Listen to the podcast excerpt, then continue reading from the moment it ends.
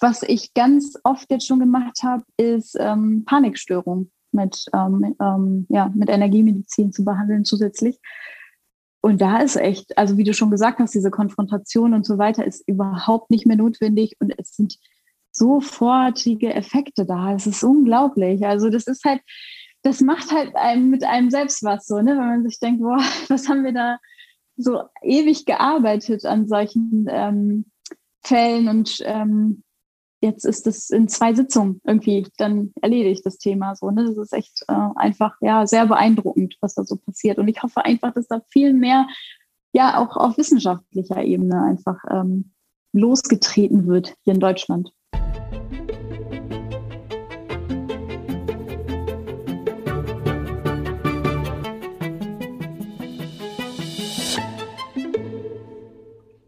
Wegen Begegnungen wie der heute liebe ich ja Social Media, weil ohne Instagram hätte ich meine heutige Gesprächspartnerin wahrscheinlich niemals gefunden und das wäre unheimlich schade geworden.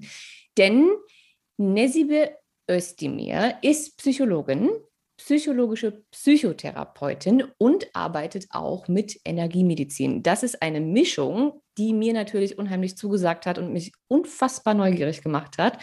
Sie hat ein wahnsinniges tolles Instagram-Profil, auf dem sie aufklärt über mentale Gesundheit und verschiedenste Themen.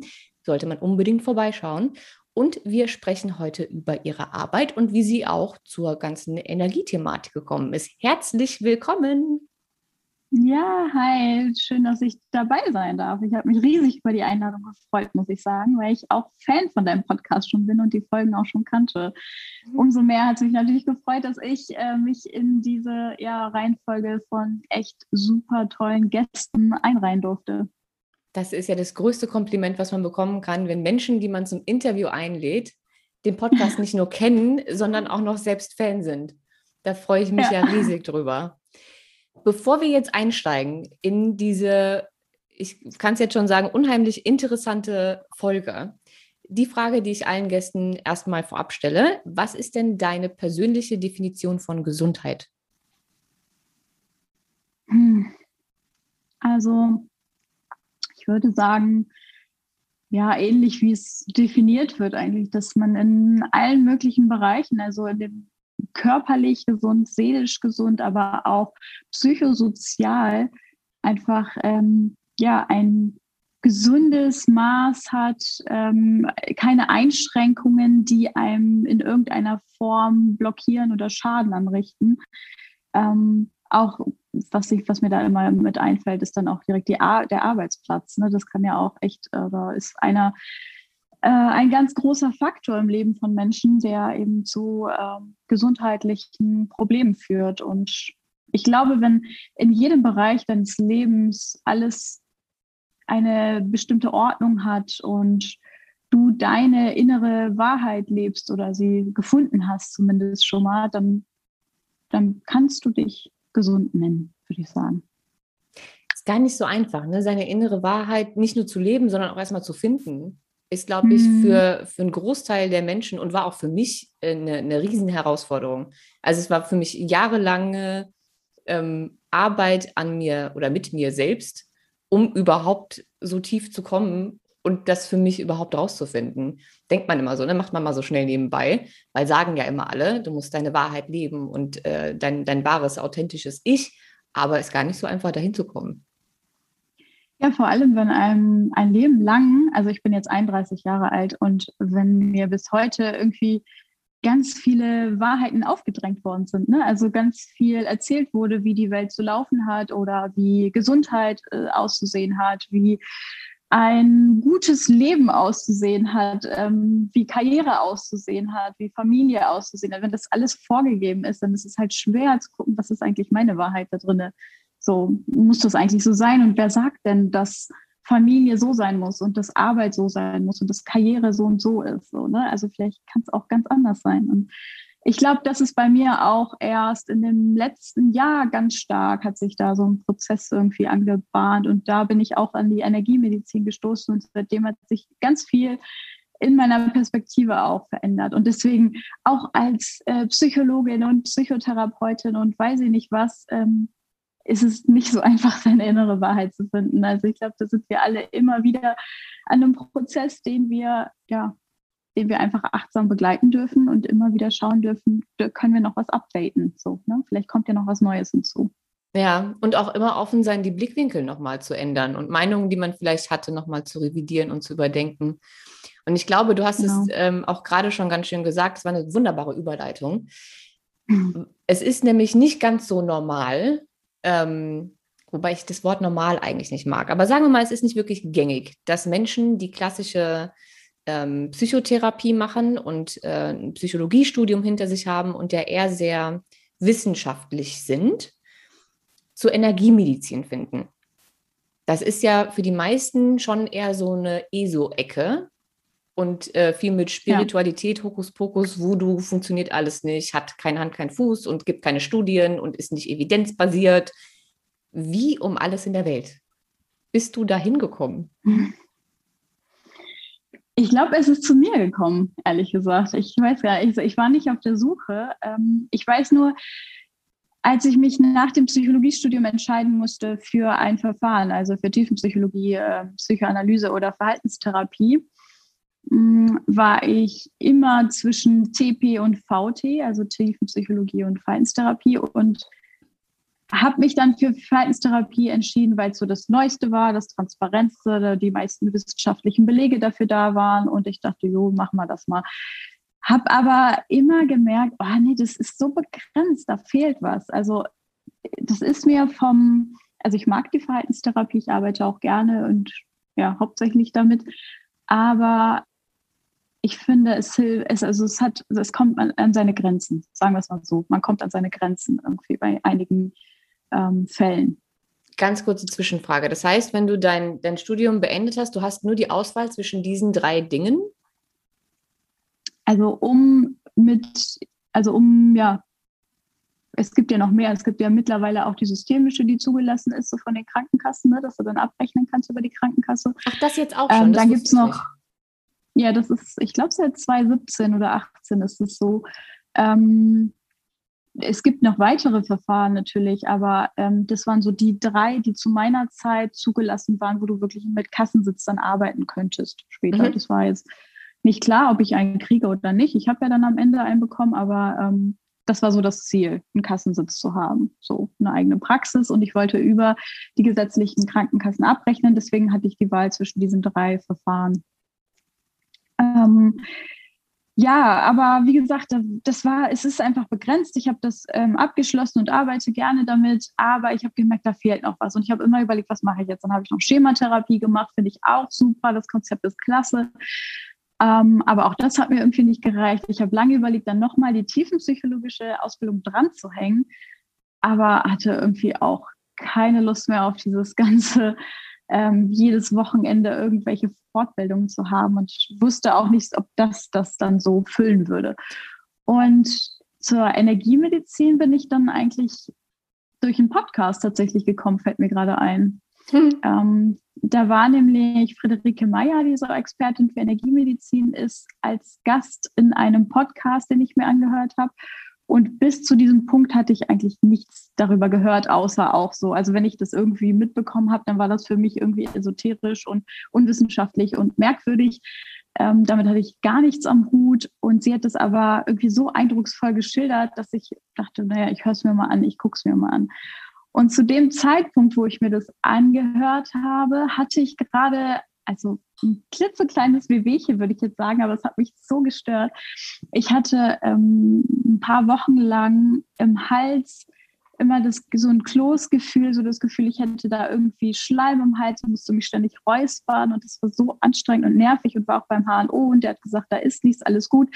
Ähm, das ist wahrscheinlich nur, weil die Luft gerade so trocken ist. So, ne? Und meine Hausärztin arbeitet auch zusätzlich mit traditioneller chinesischer Medizin und sagt, es gibt keine westliche Diagnose. Also hier in der westlichen Welt gibt es keine Diagnose dafür. Ähm, die chinesische Medizin sagt aber, das ist irgendwas, irgendein Ski ist da irgendwie stagniert und blockiert und damit kann ich auch gar nichts anfangen. Das ist okay.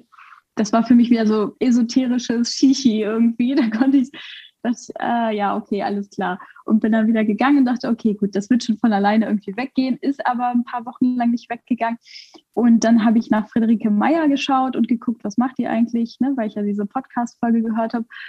Und dachte, äh, gebe ich der mal eine Chance, wenn sie das lösen kann. Ne? Sie, sie erzählen ja, die können das irgendwie lösen und da könnte irgendwie eine Emotion dahinter stecken oder was auch immer. Hatte mit ihr ein Gespräch und danach hatte ich das nie wieder. Es war einfach weg.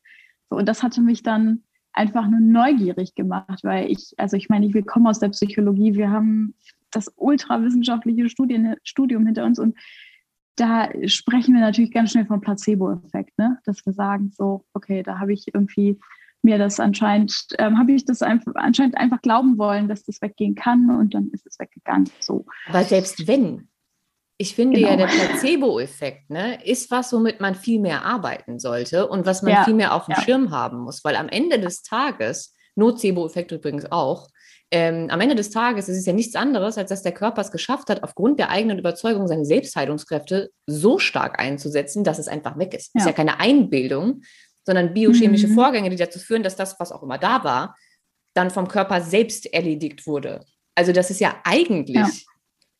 Unwahrscheinlich toll, dass das überhaupt funktioniert. Das wird in der Schulmedizin oder in der Wissenschaft immer so runtergespielt, diese ganze Placebo-Sache. Dabei ist das einfach ein wahnsinnig toller Effekt. Ja, genau, der so zeigt, wozu unser Körper fähig ist, einfach. Ne? Ja. Und, ähm, genau, wir spielen das dann so ganz schnell runter und sagen, ja, das war ja alles nur ein Placebo-Effekt, weil du dran glaubst. Und ich denke mir so in den Studien, also wenn da irgendwie in einer, eine Kontrollgruppe ähm, kein Medikament bekommt und die andere Gruppe ein Medikament bekommt und die beide irgendwie ähm, geheilt quasi rausgehen, symptomlos rausgehen, dann frage ich mich auch mal, okay, dann das ist doch, ist doch krass. Also wie kann man das denn so einfach als irgend so einen merkwürdigen Effekt abtun wie Einbildung und keine Ahnung was? Da passiert ja was biochemisch, nur weil du daran glaubst. So, ne? Aber was ich bei der Energiemedizin spannend finde, ist, du musst nicht mal daran glauben. So.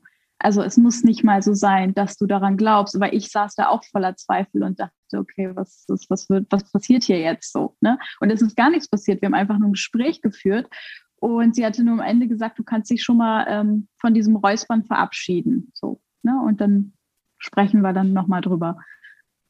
Und ich so, hm, ja, alles klar, ich verabschiede mich davon. Ne? Also es war da voller Zweifel, ja, und habe da null dran geglaubt, dass jetzt irgendwas passiert Es War sogar ein bisschen enttäuscht, ähm, weil ich dachte, da passiert jetzt irgendwie mehr, so, ne, also vom, auf der Verhaltensebene.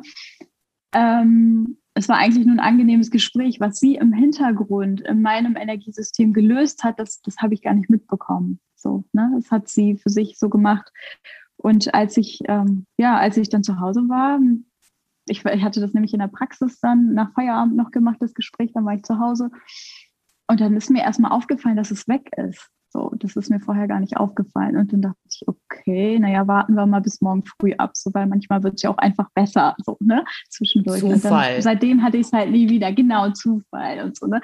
Also ganz viel Zweifel. Es war also mit einem Placebo-Effekt im Sinne von, ich glaube jetzt, dass mir das hilft, ist das auch gar nicht zu erklären. Nee, ist es auch nicht. Und es, ich finde ähm, deinen Weg so interessant, weil es ja ungefähr auch mein Weg war und ich ähm, das erste Mal genauso ungläubig da stand und gedacht habe, das kann ja, das war jetzt Zufall. Das hat damit nichts zu tun. Das kann ja damit gar nichts zu tun haben. Also ja. Geht, geht, ja gar nicht. Wie soll das auch funktionieren? Aber es funktioniert halt. Also es und ab wann würdest du sagen, hast du's, warst du voll überzeugt? Ähm, also ich habe ja mit dem Emotion Code gearbeitet, ähm, das sagte ja auch was. Und ähm, mhm. bevor ich die Ausbildung gemacht, also die Ausbildung hätte ich nicht gemacht, wenn ich nicht schon überzeugt gewesen wäre.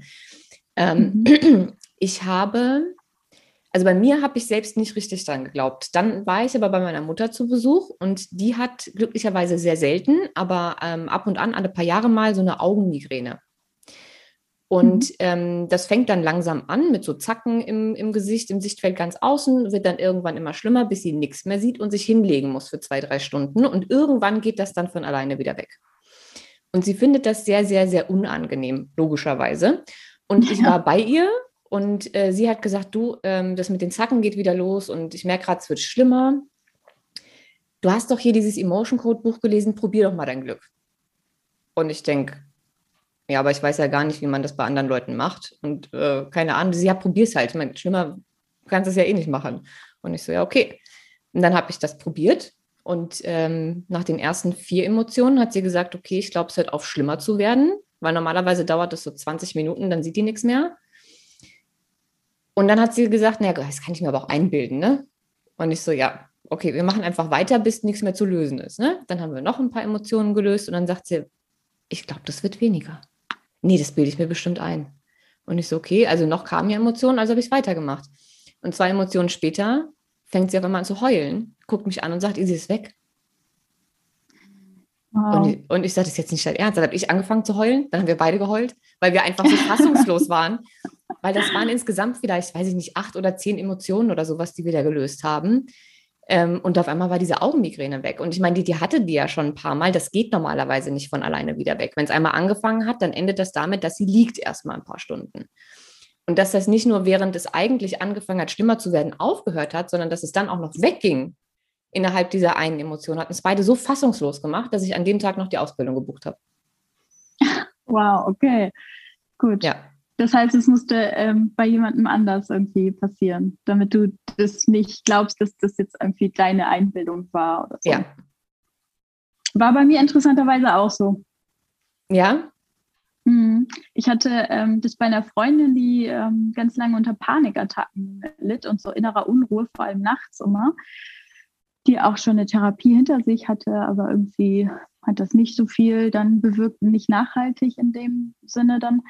Und ähm, ja, und dann dachte ich, ja, probieren wir es doch einfach mal jetzt so. Ne? Und, ähm, und wir haben beide nicht wirklich dran geglaubt und wussten nicht so richtig, was passiert hier jetzt. Und seitdem ist sie panikattackenfrei. Sie hatte keine einzige Panikattacke mehr. So, ne? Es ist, ich dachte mir auch, okay, das, da ist halt einfach viel mehr dahinter und es ist keine Einbildung und es ist nicht irgendwie erklärbar mit irgendwelchen ähm, komischen, übernatürlichen hm, Krimskrams, ich weiß gar nicht, esoterischem Zeug so, ne? Also da ist halt viel mehr dahinter. Und das Schöne daran ist, wenn es so ist, dann kann es auch jeder lernen und dann kann es auch jeder anwenden.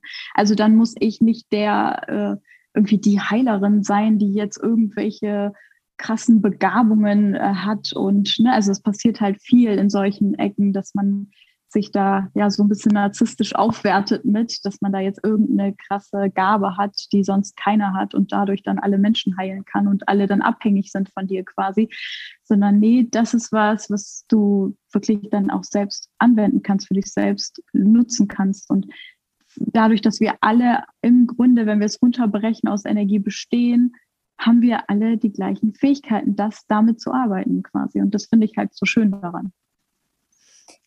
Wie hast du es geschafft, dich dafür richtig zu öffnen? Gerade auch für, für, für, du hast gerade gesagt, wir bestehen alle aus Energie. Jetzt haben wir ja im Vorgespräch schon festgestellt, dass wir beide sehr ähm, wissenschaftlich, analytisch, rational denkend sind. Und ich habe sehr lange gebraucht, mich mit dieser Tatsache irgendwie zu beschäftigen und das für mich auch wissenschaftlich, biochemisch erklären zu können. Wie hast du das gemacht mit deinem doch sehr wissenschaftlichen Background, dich damit jetzt so sehr zu beschäftigen, dass du es tatsächlich auch in deiner Praxis anwenden möchtest, dass du jetzt den Satz, wir bestehen eben alle aus Energie, mit vollster Überzeugung sagen kannst ähm, und tatsächlich dich da jetzt auch so weiterbildest? Mm, also ich glaube, mir hat ja die Arbeit von Dr. Joe Dispenza geholfen, der ja viel auch wissenschaftlich da einfach macht und MRT-Studien und so weiter und ähm, dann ja viele, äh, mit vielen Physikern zusammenarbeitet, mit Neurowissenschaftlern und so weiter, die einfach zeigen, ja, wir bestehen alle aus Energie und ja, da passiert etwas so. Und das einerseits halt so dieses, ja, ich sag mal, ähm, zwei Herzen schlagen in meiner Brust. Einmal so das Wissenschaftliche, aber auch so was Spirituelles. Und das hat das Wissenschaftliche schon mal so beruhigt, so, weil das brauche ich irgendwie als Fundament. Ähm, aber ich habe auch noch so eine spirituelle Seite, würde ich sagen. Die hatte ich auch eigentlich schon immer. Ähm, aber auch da bin ich, würde ich sagen, ja, eher so mh, hm, dass ich hinterfrage. Also ich hinterfrage gerne, ich hinterfrage viel und ähm, komme dann, also meistens verfestigt das mein Glauben dann einfach nur noch dadurch das Hinterfragen. Aber was die Psychologie angeht, sehen wir ja einfach, das ist ein ganz junges Feld verhältnismäßig. Ne? Und da ist schon so viel passiert und da wurden so viele Theorien aufgestellt und wieder widerlegt. Wir sind jetzt, ähm, wir sind ja vom, keine Ahnung, Freud-Psychoanalyse, womit wir sag mal, Behavioristen, Verhaltenstherapeuten nichts mehr mit anfangen können, da ist gar nicht so viel Zeit vergangen zwischen. Ne? Also da merken wir schon, das ist, da ist noch so viel unklar und noch so viel unerforscht, was die menschliche Psyche angeht. Und ähm, ich bin mir sicher, dass wir da auch in den nächsten 50 Jahren noch ganz krasse neue Entdeckungen machen werden und es noch viel weitergehen wird und in eine andere Richtung vielleicht auch gehen wird, als es jetzt gerade ist. Deswegen bin ich da sehr offen für Neues. Mm, aber mein Ziel ist es, das, was wir jetzt haben, also und die menschliche Psyche aus so vielen Blickwinkeln wie möglich zu sehen.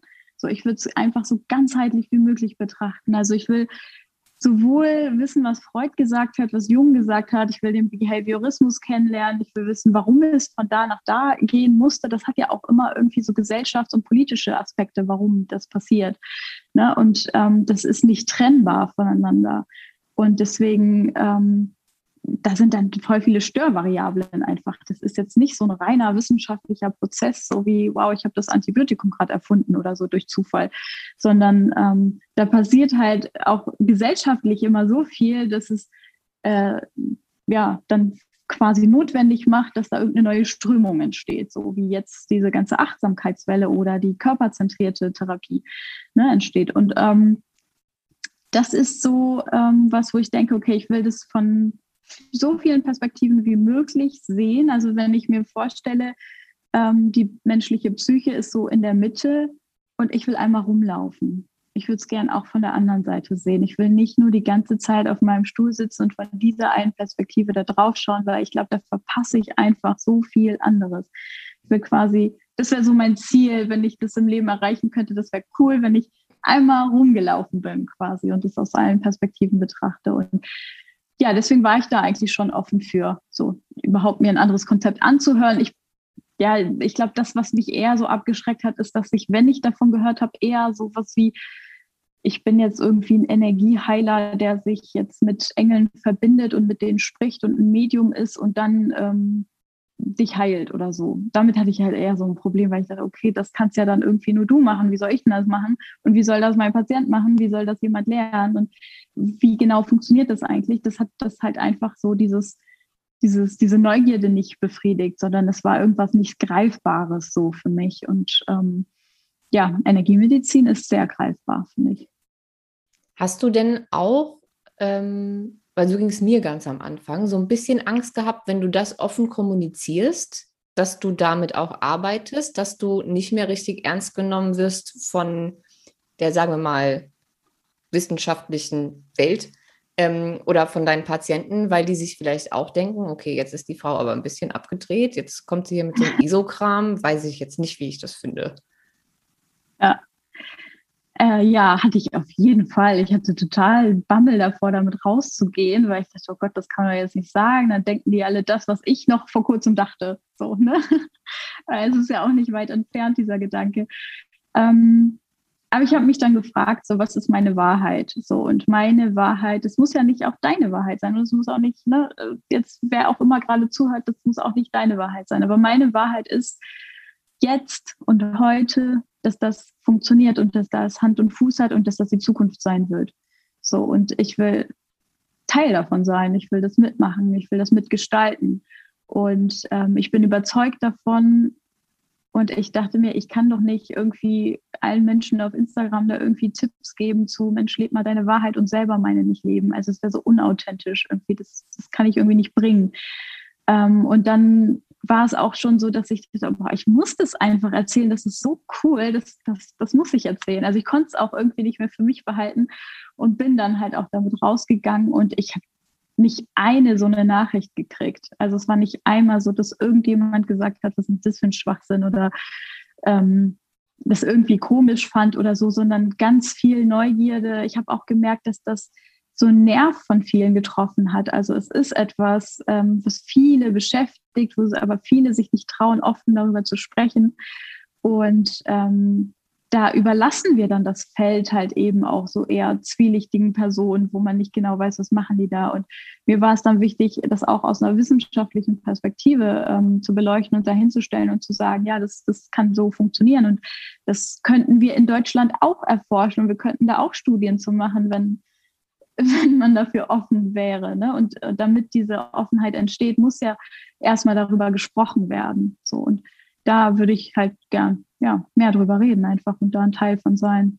Ich finde das so großartig und ich bin dir so dankbar dafür, dass du das gemacht hast. Also, dass du auch deine, dass du zu deiner eigenen Wahrheit stehst und den Mut hattest, egal was jetzt irgendwer dazu sagt, ähm, trotzdem damit rauszugehen, weil ich glaube, dass es Menschen sind wie du oder wie Dr. Äh, Joe Dispenza und ähm, hier Bradley Nelson und ähm, Dr. Bruce Lipton, die eben aus dieser wissenschaftlichen Ecke kommen und das von der anderen Seite beleuchten können, sodass eben solche Themen, die eigentlich, auch wenn sie sehr esoterisch klingen, aber eigentlich ist das ja nichts anderes als Biochemie, Quantenphysik. Also es ist ja eigentlich nichts anderes als Wissenschaft. Und dass Menschen wie du und ich, dass dadurch, dass wir ja selbst mal gedacht haben, das ist alles Humbug und Quatsch, das jetzt mit einer ganz anderen ähm, Energie tatsächlich ähm, erklären mhm. können, sodass noch mehr Menschen davon profitieren können. Weil ich glaube, solange das in dieser ESO-Ecke bleibt, bleibt das einfach für viele Leute unerreichbar, diese Erfahrung machen zu können oder dadurch profitieren zu können, dadurch behandelt werden zu können, weil es eben eine ganz neue Welt öffnet, und ganz neue Möglichkeiten eröffnet, wenn man sich denn dann darauf einlassen kann und eben nicht glaubt, dass es irgendein ESO-Müll, der eh nicht funktioniert.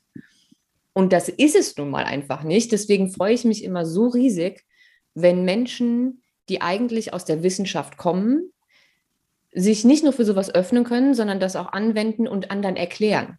Ja. Und ähm, da leistest du gerade einfach einen sehr, sehr großen Teil zu bei. Und deswegen bin ich sehr, sehr happy, dass ich dich auch gefunden habe ähm, und du heute hier bist.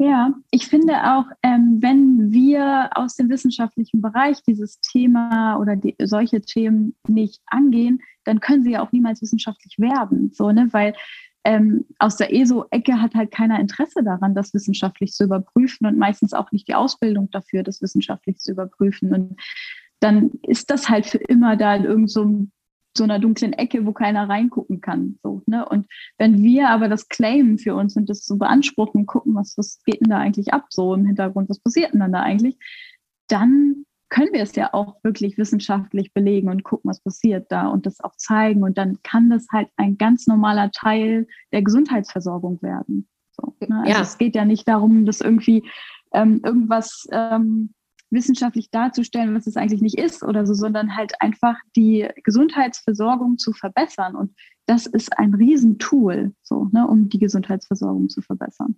Ja, ich glaube, ähm, wir sind da so ein bisschen in der Mitte. Es gibt ja die sehr, sehr wissenschaftliche Ecke, die von dem ESO-Kram nichts wissen wollen, und es gibt die sehr ESO-Ecke, die, und ich hatte auch schon Ausbilder, die so waren, wenn ich gefragt habe, ja, aber wie funktioniert das denn jetzt im Nervensystem und so, dann haben die gesagt, keine Ahnung, interessiert mich auch nicht, weil funktioniert halt. Ich weiß nicht, wie es mhm. funktioniert, aber es funktioniert. Ähm, was mir dann wieder zu wenig wissenschaftlich war, weil ich eben auch verstehen muss, ja. wie das im Körper genau funktioniert. Ne? Äh, welche Neurotransmitter werden wann, warum ausgeschüttet und welche elektronischen Signale gehen jetzt wohin? Warum funktioniert das? Und die einen sagen. Ja, weil man es dann auch gezielt anwenden kann, ne? wenn man das weiß. So. Ja, ja. Und ähm, ich habe da einfach ein sehr tiefes Interesse für. Ich muss das verstehen. So, ich, ist ja schön, dass es funktioniert. Ich glaube auch, dass es funktioniert, aber ich muss wissen, warum. Ja. Und ich glaube, dass, ähm, dass Menschen wie wir eben genau diese Mitte füllen. Dieses, ich glaube das zwar, aber es muss halt auch irgendwie erklärbar sein. Und dass das dazu führt, dass es für, für ähm, einen Großteil der Menschen jetzt greifbarer wird dadurch. Ja, ja. Wie kombinierst du das denn in der Praxis? Also du machst ja erstmal klassisch Verhaltenstherapie oder das war ja das, was du die ganze Zeit gemacht hast. Und da hast du ja gesagt, okay, also irgendwie fehlt da noch ein bisschen was. Was hat dir da gefehlt und wie konntest du das jetzt sozusagen erweitern mit, mit der Energiemedizin? Ähm, ich, ich kann nicht genau sagen, was mir gefehlt hat. Ähm, vielleicht hat's, also vielleicht dauert mir der Prozess zu lange und ich denke, das, das kann doch eigentlich, das muss doch viel schneller gehen. So, vielleicht ist es das, ich weiß es nicht genau. Ähm, aber ähm, kombinieren tue ich das, also klassisch verhaltenstherapeutisch arbeiten wir ja sehr viel mit ähm, Glaubenssätzen, Bewertungen, Überzeugungen und glauben, dass das so ein sehr, ähm, ja, sehr wichtiger Punkt ist in unseren Gedanken. Also wenn wir Gefühle verändern können, können wir es ja einmal über das Verhalten machen und einmal über die Gedanken. Und was die Gedanken angeht, ähm, da stehen ja dann irgendwelche Bewertungen und Überzeugungen dahinter, wie zum Beispiel, ich bin nicht gut genug, ganz häufig dahinter steht. Die, diese Überzeugung haben wir eben ne, durch Erfahrungen, Prägungen, durch ähm, vielleicht Kindheitserfahrungen, Erziehung, was auch immer, so ähm, verfestigt und laufen dann so wie so ein Filter vor den Augen mit dieser Bewertung rum. Und energetisch ist die Perspektive darauf so, dass da energetische Ladung auf diesen Konzepten ist. Also dass vielleicht auf der, auf ich bin wertlos, ist da vielleicht dir keine Ladung drauf, aber auf ich bin nicht gut genug. So, und deswegen ist das ein Thema für dich und deswegen begleitet dich das die ganze Zeit in deinen Gedanken und eben ja, macht sich in deiner Gefühlswelt und auf deiner Verhaltensebene eben irgendwie bemerkbar. Ähm, da gehen wir dann so energetisch vor, dass wir diese Ladung lösen, dass wir sie rausnehmen aus diesen einzelnen Konzepten. Das heißt, wir müssen einerseits die Konzepte identifizieren, also gucken, worum geht es eigentlich, und dann die energetische Ladung darunter nehmen. Das sorgt dann dafür, dass du, wenn du jetzt, also wenn ich jetzt verhaltenstherapeutisch arbeite, dass dieser Prozess von Gedankenumstrukturierung sehr viel schneller, einfacher und leichter geht für die Patienten. Also es ist dann nicht so ein ewiges ähm, Rumprotokollieren und Situationen aufschreiben und gucken, wie habe ich mich gefühlt. Also das ist auch noch Teil davon, aber es, es dauert einfach nicht mehr so lange. Es ist nicht mehr so mühsam für die Patienten. Es geht viel schneller, da rauszukommen, weil die, ich sag mal, die Energie auf dem Konzept einfach gelöst ist.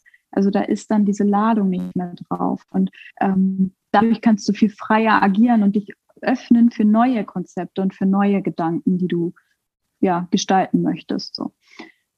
Genau, und das habe ich so ähm, ausprobiert, ähm, erstmal in so einem Bekanntenkreis, im Familienumfeld und ähm, ja, und dann nach und nach auch bei Patienten und muss auch da sagen, da war auch nicht einmal so, dass irgendein Patient gesagt hat, was ist das für ein komisches Kram, sondern alle total offen dafür waren und Hauptsache, mir wird geholfen. So, ne? Also es sind ja Menschen in sehr verzweifelten Situationen, die natürlich eine schnelle Heilung haben wollen. Und ich denke immer so, in der Medizin ist es oft so viel schneller und leichter möglich. Also wenn wir an Antidepressiva denken oder ähm, andere Psychopharmaka, dann die ja, wo das auch wieder kritisch betrachtet werden muss. Aber es ist möglich, halt da biochemisch schnell was zu ändern. Und ähm, über die Energiemedizin habe ich jetzt für mich ein Tool gefunden, das auch schneller biochemisch zu ändern, ohne eine Pille ähm, nehmen zu müssen, quasi.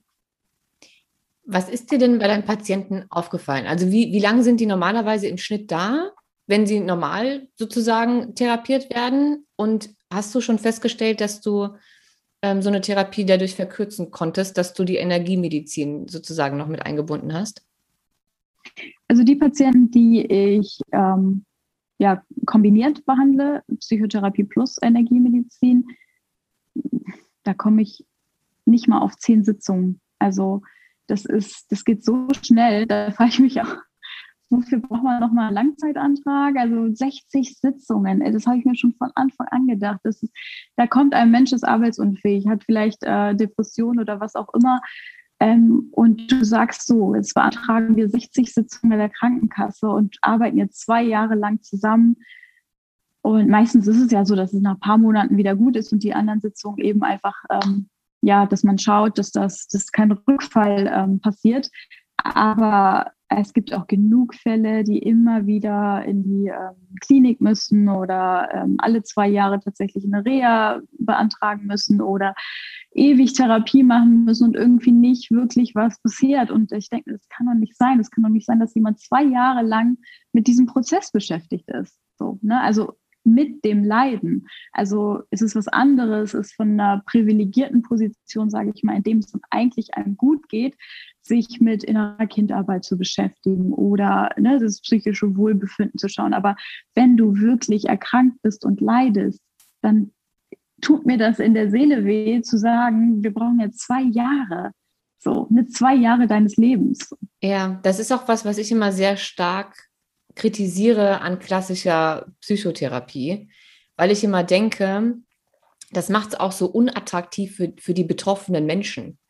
Wenn die wissen, ja. im Schnitt dauert sowas zwei Jahre, wer hat denn da Lust drauf? Also zu, ja. nicht, nicht, dass ich äh, Psychotherapie nicht, nicht super finde, aber wie du schon gesagt hast, wenn ich in der Situation bin, dass ich sagen kann, eigentlich geht es mir gut, aber ich würde gerne alle möglichen Dinge, die eben noch so da sind, lösen. Ich merke, ich bin vielleicht von dem und dem ein bisschen getriggert und dann gehe ich regelmäßig zur Therapie, dann ist das eine Sache und ganz toll. Und wenn es zehn Jahre dauert, das ist für mich ist das ein Luxus, sagen zu können, ich, ich mache das einmal die Woche oder alle zwei, weil ich was für mich tue. Das ist so ein bisschen wie mentales Wellness. Aber wenn ich wirklich erkrankt bin und ich habe ein, ein ein Problem, es geht mir nicht gut und es schlägt ja auch sehr, sehr häufig auf den Körper. Da sind wir natürlich dann auch wieder im Bereich der Psychoneuroimmunologie. Man kann nicht einfach nur psychisch erkrankt sein, ohne dass der Körper davon auch was abbekommt. Ähm, mhm. Und dann gehe ich zu einer Therapeutin und die sagt mir, ja, also wir sehen uns dann jetzt die nächsten zwei Jahre, ne? Äh, weiß ich nicht. Ist halt, ist halt eine sehr, sehr lange Zeit. Und ja. man sollte sich nochmal auf der Zunge zergehen lassen, dass du gerade gesagt hast, bei den Patienten, bei denen du kombiniert arbeitest, also klassische äh, Psychotherapie plus Energiemedizin, bist du spätestens in zehn, zehn Sitzungen durch. Zehn. Ja.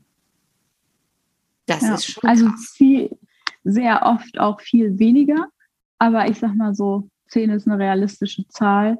Ähm, und ich meine, ich kann da kein Heilungsversprechen geben oder sowas, ne? aber es ist halt die, die ich behandelt habe. Das war jetzt bis jetzt so, dass ich nie mehr als zehn Sitzungen dafür gebraucht habe. Und das ist, also da, das ist ja auch was, was mich selbst jetzt beschäftigt, weil ich denke, wie kann das sein? Ich habe ja bis jetzt was anderes gelernt. Ne? Also meine Wahrheit über psychische Erkrankungen und die Behandlung war was anderes, bis ich an Energiemedizin gekommen bin. Und ähm, deswegen macht das in mir jetzt auch ganz viel. So, ne? Also dahinter frage ich jetzt auch wieder sehr viel. Und das ist ja das nächste Problem ist, ähm, dass du ja keinen Therapieplatz kriegst, wenn du jetzt einen suchst. Ne? Also das ist ja auch wieder, erstmal kommst du auf eine Warteliste ein Jahr lang, wenn es gut läuft. Und dann arbeitest du zwei Jahre mit jemandem zusammen und weißt noch nicht mal, passt das von der Beziehung her, aber du hast auch irgendwie keine andere Wahl, weil das ist jetzt der erste Platz, den du endlich mal bekommen hast. Und das kann kein keine gute Ausgangsbedingung sein, um irgendwie ähm, an psychischen Problemen zu arbeiten. Das, geht einfach nicht. Also das System, so wie es ist, finde ich so fürchterlich, wenn ich mir vorstelle, mir geht es so schlecht und ich muss jetzt erstmal ein Jahr warten. Ja, und danach muss ich zwei Jahre mit jemandem zusammenarbeiten. Und ich weiß nicht, ob das überhaupt passt, so von der Chemie, ob ich mit diesen Menschen zusammenarbeiten kann oder will. Aber ich fühle mich halt ausgeliefert dann einfach. Ne? Also ich, ich muss es dann irgendwie annehmen. Ähm, und das ist halt, weiß ich nicht, also da habe ich auch echt ein Problem mit, also aus dieser Perspektive. Und wenn ich mir vorstelle, wenn wir das rausbringen, ja, und wenn das äh, finanziert werden würde, da Studien zu machen, wenn da ähm, geguckt werden würde, was passiert denn da eigentlich und Energiemedizin ähm, wirklich mal ernst genommen werden würde in Deutschland, in den Staaten ist das ja schon so, aber in Deutschland hängt da natürlich hinterher, dann könnten wir das so effektiv machen, diese, ähm, diese, diesen Heilungsprozess. Und wenn wir uns vorstellen, jeder Therapeut müsste nur eine Akuttherapie oder Kurzzeittherapie von 10, 12 Sitzungen machen, dann wäre da auch sehr viel schneller, sehr viel mehr Platz so, ne, für alle anderen Patienten. Und da hätten wir dieses ewige Wartenliste-Problem nicht, weil halt ein Platz immer zwei Jahre blockiert wird. So, das ist halt ein Problem. Ja, und also zumindest alle Menschen, die ich kenne, die im Langzeittherapie waren, da war es irgendwann, und ich will das gar nicht verallgemeinern, aber da war es nach einer Zeit einfach immer nur noch in der alten Suppe rumgerührt und es hat sich einfach nicht wirklich was getan. Und dann waren die nach zwei Jahren fertig und dann hat der Therapeut gesagt, ja, jetzt äh, viel Spaß noch. Aber es war noch, äh, also es war alles noch wie vorher. Mhm. Und da kannst du halt irgendwie auch noch zehn Jahre in Therapie gehen. Aber wenn halt das reine Sprechen darüber nicht wirklich was bringt, weil es eben vielleicht nicht an den, an, am Unterbewusstsein arbeitet, an, an gewissen ähm, Emotionen, an, an energetischen Ladungen, an die du ja gar nicht drankommst mit Sprechen. Nicht? Also das wird ja nichts. Du kommst ja. ja. mit Energiemedizin und das wirst du bestimmt erlebt haben, wenn du, du, du testest auch kinesiologisch, ne? Also mit Muskeltests. Ja, genau. Ja. Mhm. Wenn du so an die Sache rangehst, dann kommst du ja auf ganz andere Dinge auf einmal, als wenn du mit jemandem sprichst, einfach weil die dieser Person ja gar nicht richtig bewusst sind. Ja, genau. Also wo man da auch ganz oft, also wenn man zum Beispiel mit dem Emotion Code arbeitet, ähm, sind ja ganz oft eingeschlossene Emotionen vor oder während der Geburt ne, eingeschlossen worden. Und da kommst du ja nicht ran mit klassischer Psychotherapie.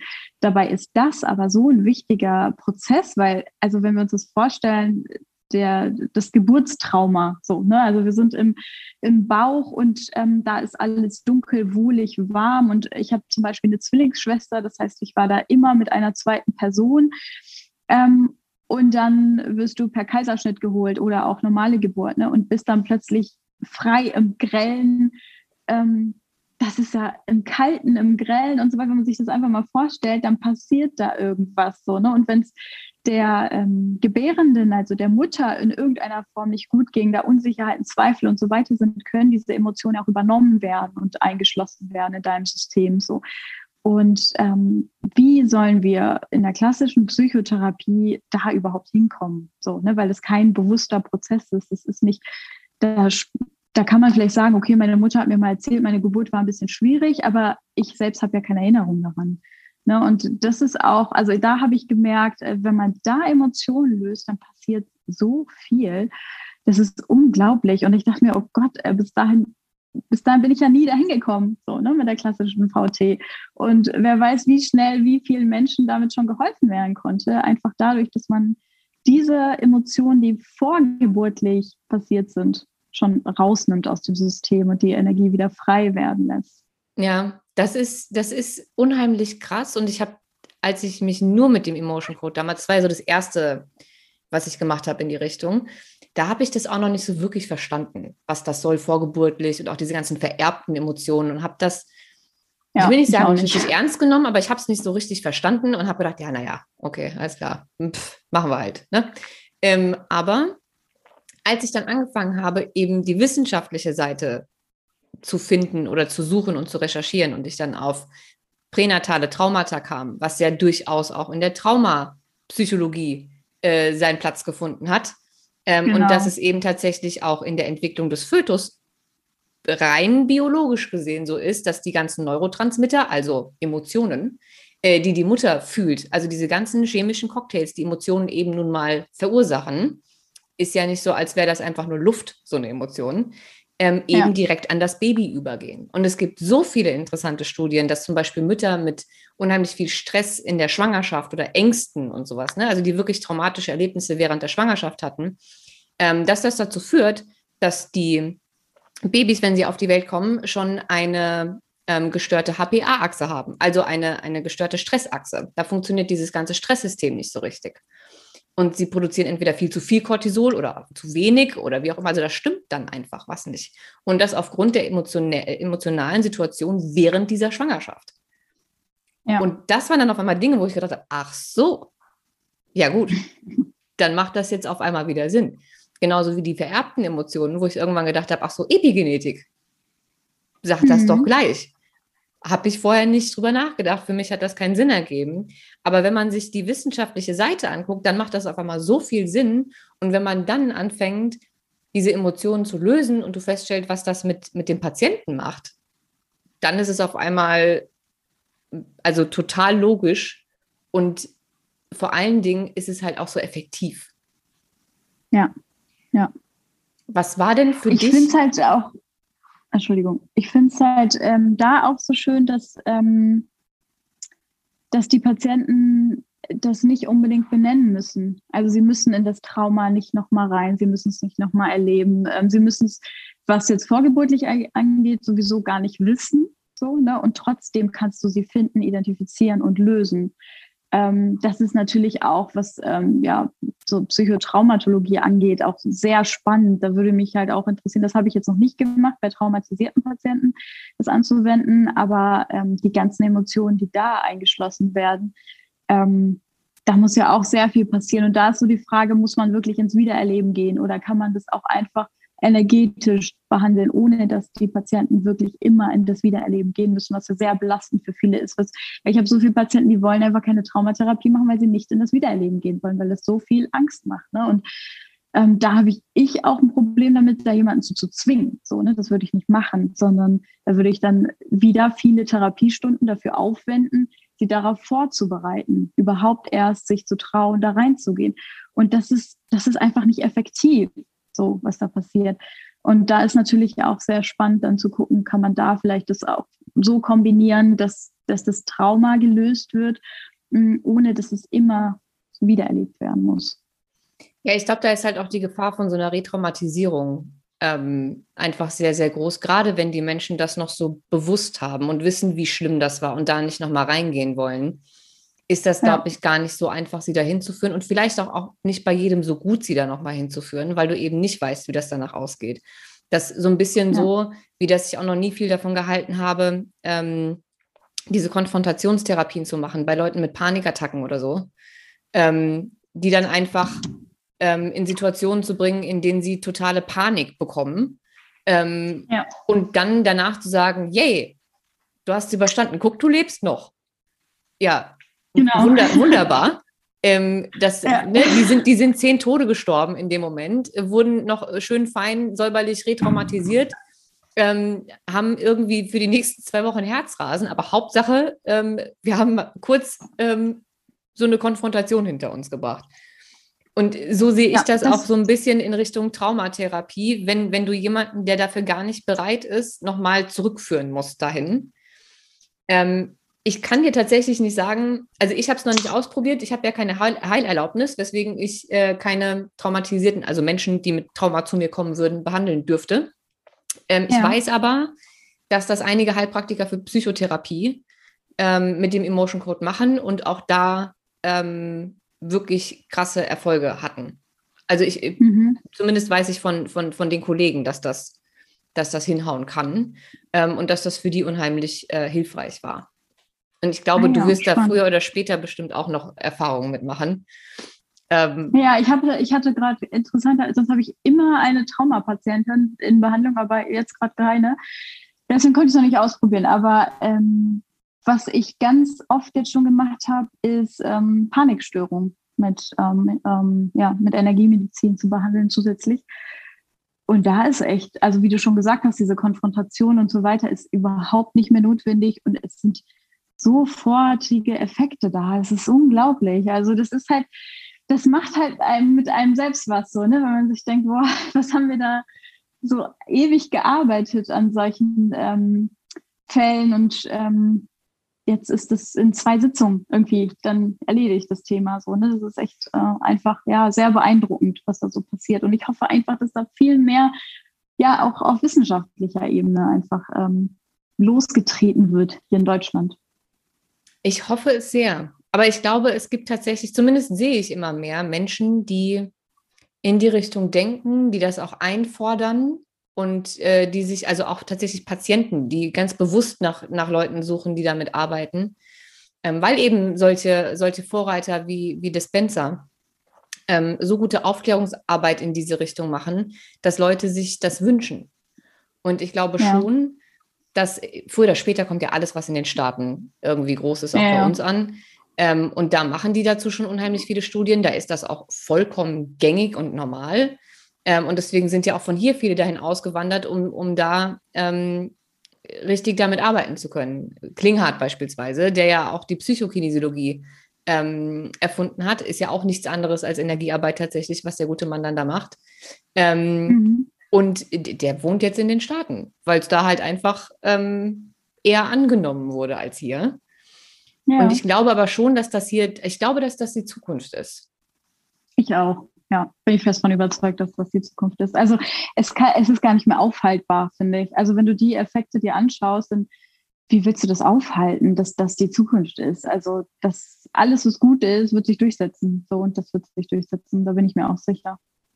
Ja, und ich glaube, solange Menschen wie du, die eben aus dem wissenschaftlichen Bereich kommen und, und eigentlich ursprünglich klassische Psychotherapie gemacht haben, ähm, sich dafür öffnen und das kommunizieren, dann werden das auch sehr, sehr viel mehr Menschen tun. Ich kenne schon ganz, ganz viele Ärzte ähm, oder Heilpraktiker, die, die das zwar machen und ähm, wo ich auch behaupten würde, das ist schon irgendwie deren Wahrheit, aber sie trauen sich noch nicht, das zu kommunizieren, weil sie Angst haben, dass sie dann in so eine Ecke geschoben werden, in die sie nicht wollen. Mhm. Ne, dass, dass, dass sie dann diesen ESO-Hut aufbekommen und ähm, so die zwei Herzen, die in ihrer Brust schlagen, sozusagen nur noch das eine gesehen wird und das Wissenschaftliche eben nicht mehr. Oder dass sie von Kollegen nicht mehr ernst genommen werden. Also ich glaube, da ist die Barriere noch eine, noch eine sehr große momentan. Aber wenn die es alle schaffen, ähm, ihren Mut so zusammenzunehmen wie du und zu sagen, du weißt du was, ist mir jetzt auch egal, aber das muss ich so kommunizieren. Wenn die alle aus ihren Löchern kommen, dann sind das viel mehr, ähm, als man momentan meinen mag. Ja, ja. Vielleicht hören sie ja deinen Podcast, das wäre schon mal gut. Du, du, du schaffst ja da die Verbindungsstelle. Ich hoffe. Okay, so, jetzt habe ich noch ähm, zwei Fragen zum Ende, wie bei jedem äh, Interviewgast. Nummer eins, ein Buch, das deiner Meinung nach jeder gelesen haben sollte. Hm. hm das ist so schwierig. Aber ich glaube, jetzt im Zusammenhang mit Energiemedizin würde ich sagen, Dr. Joe Dispenza, eigentlich alle. Aber für den Anfang vielleicht werde übernatürlich, finde ich ganz gut. Mhm. Ähm, das, das beschreibt halt einfach schon alles, wofür, worüber wir hier geschrieben haben und untermauert das mit wissenschaftlichen, äh, geredet haben und ähm, untermauert das mit wissenschaftlichen Belegen. Ja, das passt jetzt zum Thema, das würde ich nehmen. Ja, ist tatsächlich auch eins meiner Lieblingsbücher. Ich finde äh, find den Mann ja sowieso ganz großartig. Ich werde sie sicherheitshalber alle unten drunter verlinken. Ähm, ja, genau. Aber das, das zuerst. Mm, und meine, aber ich schreibe auch, ich, ich schreibe auch mein eigenes Buch. Ähm, wenn ich das äh, fertig habe, dann, dann meins bitte. Dankeschön. uh, Gibt es schon Namen und äh, irgendwie einen Plan, wann das veröffentlicht wird? Nee, ich, ich bin noch im Schreibprozess. Äh, das war auch mein erstes Buch, deswegen weiß ich gar nicht, wie lange sowas dauert eigentlich. Und deswegen gibt es keinen Titel. Ich halte mir das noch offen, aber ähm, also es wird auf jeden Fall ganz viele Fallbeispiele auch geben, in denen ich diese Kombination aus ähm, Verhaltenstherapie und Energiemedizin ähm, angewendet habe und wie ich das gemacht habe und so. Also da so ein bisschen plastischer erklären, was, was passiert denn da eigentlich was freue ich mich jetzt schon auf dieses Buch. Also ich verspreche hiermit hoch und heilig, dass ich äh, auf jeden Fall nochmal Bescheid sagen werde, wenn es da ist. Und äh, je nachdem, wie lange Zeit bis dahin noch vergeht, können wir dann auch sehr, sehr gerne nochmal ähm, uns zusammen zoomen und nochmal ein Interview zu deinem Buch machen, weil das ist, also allein vom Konzept her, ist das ein Buch, das ich mir schon sehr, sehr lange wünsche von, von jemandem, der so arbeitet wie du. Deswegen feiere ich innerlich gerade schon eine kleine Party. Cool. Freut mich. Und meine Lieblingsfrage. Ähm, du stellst dir vor, ich habe einen roten Buzzer in meiner Hand. Und wenn ich den drücke, dann kann dich jetzt gleich die komplette Welt hören. Du wirst in alle Sprachen übersetzt, läufst auf allen Geräten, jeder kann dich hören. Und du dürftest der ganzen Welt etwas mitteilen.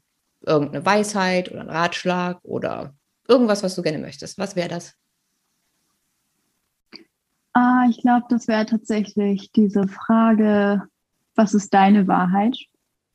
Und ähm, quasi in sich zu gehen, frag dich einfach, was, was ist eigentlich meine Wahrheit? Ist es wirklich von mir, was da auftaucht? Oder ist es etwas Auferlegtes? Ist es von außen? Sind das gesellschaftliche Normen, Konventionen? Ist es Erziehung? Nimm diese ganzen Sachen raus und guck, was bleibt übrig und was ist eigentlich deine Wahrheit. Und dann leb sie.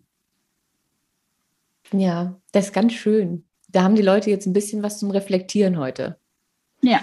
Hast du vielleicht noch einen, ein Tipp, wo wir gerade bei dem Thema äh, Finde deine eigene Wahrheit sind, wie man die am, am effektivsten findet. Also gehe ich dann tatsächlich alles durch und versuche mir einfach zu überlegen, was ist das Erste, was mir in den Kopf schießt? Ist das meine? Habe ich die von irgendwem? Ist das irgendwie konditioniert? Hast du da irgendwie einen Ablauf an Fragen, den du empfehlen kannst? Du kannst über die Gefühle gehen, also alles, was da so auftaucht, kannst du gucken, wie fühlt sich das eigentlich wirklich an und wo ist eigentlich Freude drin? Also, ne, also ist in dem, diesem Konzept, was auftaucht, ist da wirklich Freude drin? So sagt mein ganzes System so, yes, das finde ich gut. Oder ist es eher so, ja, das muss halt so sein. Das ist einfach so und das war schon immer so. Das geht gar nicht anders. Das sind, das sind Anzeichen dafür. Macht man halt so. Genau, das sind alles Anzeichen für irgendwas von außen auferlegtes.